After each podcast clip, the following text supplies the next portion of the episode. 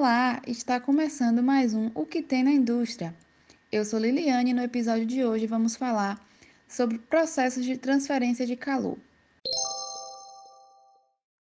A secagem é uma operação de transferência de calor muito antiga, utilizada para a conservação de alimentos. A remoção da água faz com que ocorra a diminuição da decomposição do alimento.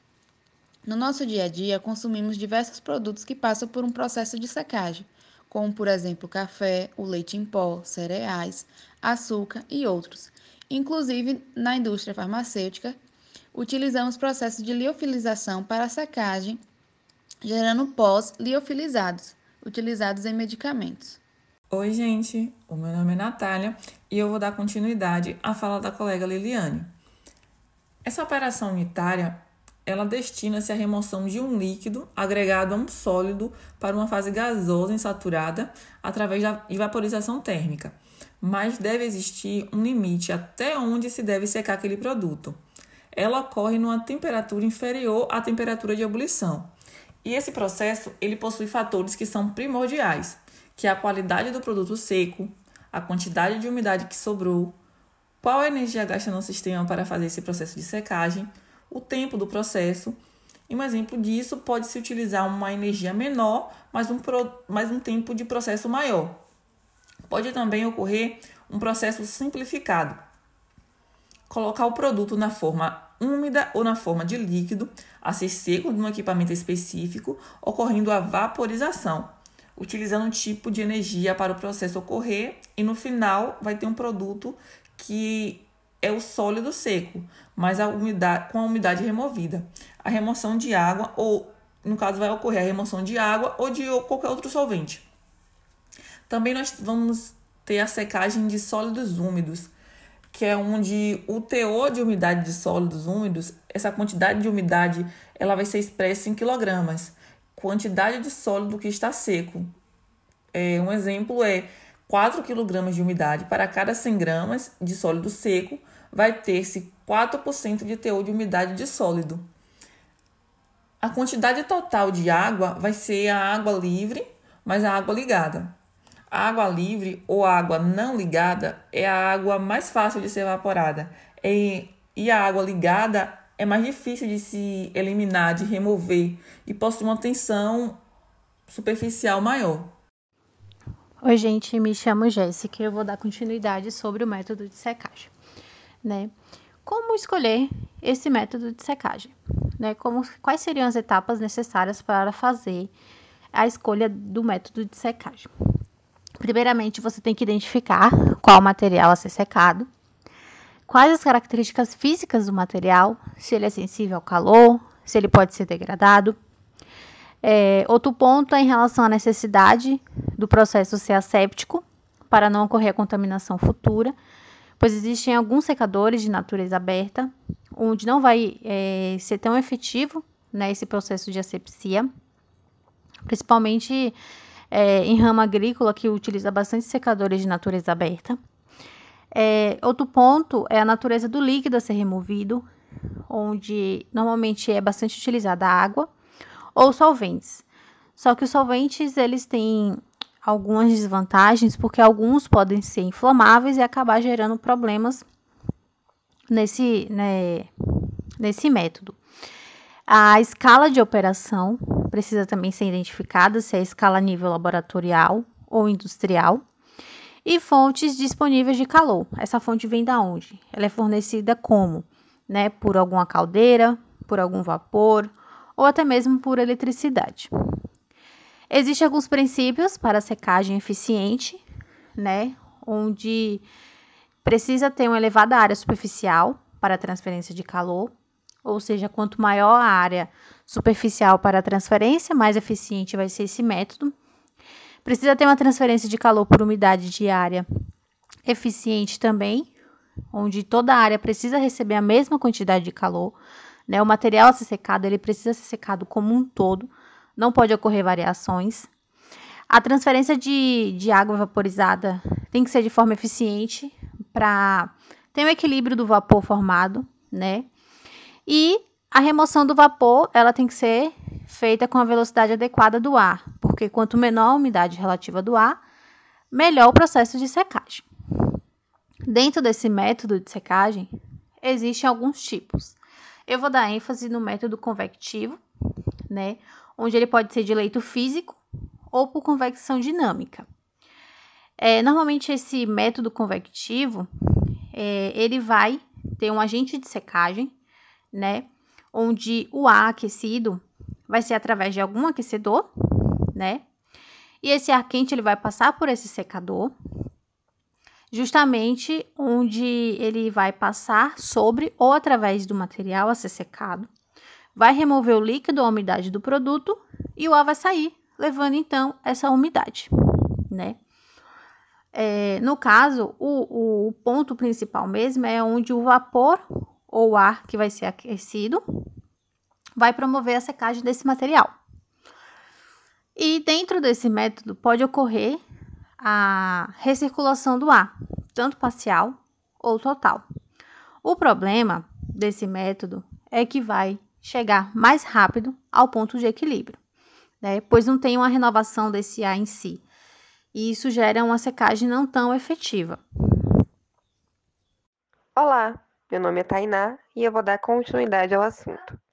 Como exemplos de maquinários que utilizam esse método de secagem por convecção, temos os secadores de bandeja, túnel de secagem com transportador, secador de vapor superaquecido e leito fluidizado. Então, de que forma esse vapor ou ar quente vai promover a secagem nessa operação unitária? Nos secadores de bandeja, por exemplo, o ar quente ele vai passar pelas bandejas e vai sair pela parte mais alta do equipamento. E se houver recirculação do ar, ele vai voltar para as bandejas. É um modelo mais simples de secador e é usado em pequena escala, bem indicado para substâncias granulares ou para peças pequenas. É utilizado também para fazer a secagem de frutas desidratadas.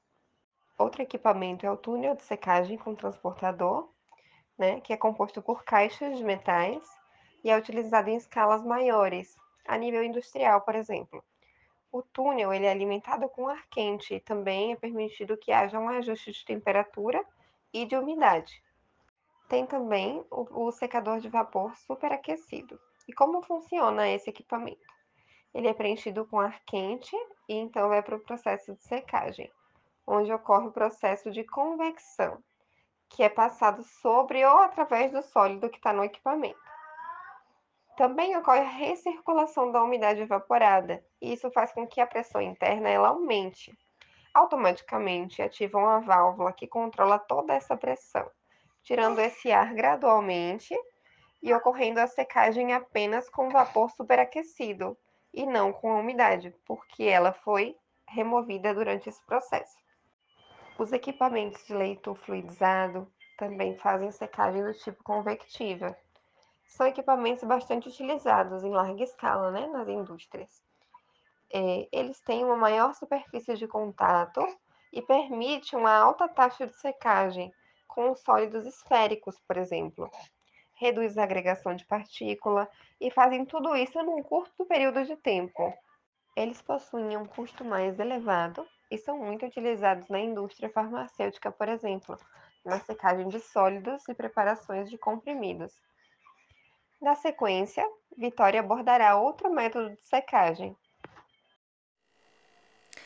Olá, meu nome é Vitória e eu vou dar continuidade ao assunto. O segundo método de secagem ele é chamado de condutivo. Neste método, a transferência de calor ela se dá através do contato direto do material a ser secado com a superfície previamente aquecida do equipamento que está sendo utilizado para este fim. Portanto, o calor ele fluirá de uma superfície de temperatura mais alta para outra com uma temperatura inferior. Basicamente, a energia fornecida pela superfície de temperatura mais alta, ela vai agitar as moléculas do material que está sendo secado, elevando a energia cinética das mesmas. E o resultado disso é o aumento da temperatura do material e, consequentemente, a eliminação da umidade. Existem exemplos de equipamentos utilizados para este fim. Entre eles estão estufas a vácuo e também secadores de volteadura também a vácuo. Bom, por fim, existe o método de secagem por radiação. Diferente da transferência de calor por condução, nesse método não há necessidade de contato direto do material a ser secado com superfícies. Com isso, o calor radiante ele é emanado por um determinado equipamento à medida que esta energia é absorvida pelo material ao, ao qual é direcionado né, este calor e tendo como consequência a expulsão da umidade. Exemplos de calor radiante podem incluir a radiação infravermelho e também as microondas. Esse método ele possui como principais vantagens uma secagem mais rápida e também uma possibilidade de utilizar temperaturas mais baixas. Olá, quem fala agora é Marcela e dando continuidade ao assunto, eu irei falar sobre a liofilização. A liofilização consiste em uma técnica diferenciada de desidratação de produtos que ocorre em condições especiais de temperatura e pressão. Mas como é que ocorre essa desidratação? Bem, a quantidade de água contida no produto, ela é reduzida primeiro a partir de uma sublimação e depois por dessoração, chegando a níveis que impedem a ocorrência de reações químicas, atividade biológica ou contaminação microbiana. A liofilização é a técnica de primeira escolha para a secagem de materiais termoláveis. A liofilização ela possui três etapas, que são o congelamento, a secagem primária e a secagem secundária. O congelamento é a etapa onde os produtos são expostos a temperaturas inferiores ao seu ponto de congelamento. A sua finalidade é de imobilização do produto a ser liofilizado para poder interromper qualquer reação química ou atividade biológica que possam estar acontecendo. Na etapa da secagem primária, a água previamente congelada, ela é eliminada através da sublimação, que é realizada a vácuo através da adição de calor, que pode ocorrer por condução, convecção ou radiação. O final dessa etapa pode ser observado pelo aumento da temperatura do produto para um valor próximo ao da temperatura ambiente. Na secagem secundária, que é também chamada de dissoração, é realizada depois que todo o gelo já foi eliminado do produto, porém ainda há uma certa quantidade de água. Esse conteúdo úmido precisa ser reduzido para cerca de 2 a 8% através da evaporação ou dissoração. Ou seja, essa é a etapa de eliminação de toda a umidade residual que sobra no produto sendo utilizadas temperaturas entre 50 a 60 graus centígrados. A última operação que nós vamos abordar é a secagem por pulverização, também chamada de spray dry. Essa técnica é ideal para secar produtos em que ocorra qualquer impacto negativo em suas propriedades químicas e físicas, podendo até melhorar suas propriedades, estabilizando o produto líquido de rápidas oxidações ou degradações. Nesse processo, o líquido é bombeado para a câmara de secagem, onde o atomizador o asperge, formando gotículas muito pequenas, que simultaneamente são aquecidas por um fluxo de ar quente, provocando em segundos a vaporização do solvente. As vantagens do spray dry é que ele é um processo rápido, onde a temperatura é controlada. Os pós obtidos são de alta qualidade, com ótima solubilidade e alta estabilidade, além de ter um custo baixo de produção. Por outro lado, o equipamento utilizado ocupa muito espaço e tem um preço elevado, além de ser uma técnica com eficiência térmica baixa. Alguns exemplos da utilização do spray dry é na produção do leite em pó, do café solúvel e de pós secos para inalação. Chegamos ao fim de mais um episódio. Agradecemos por sua atenção. Até mais!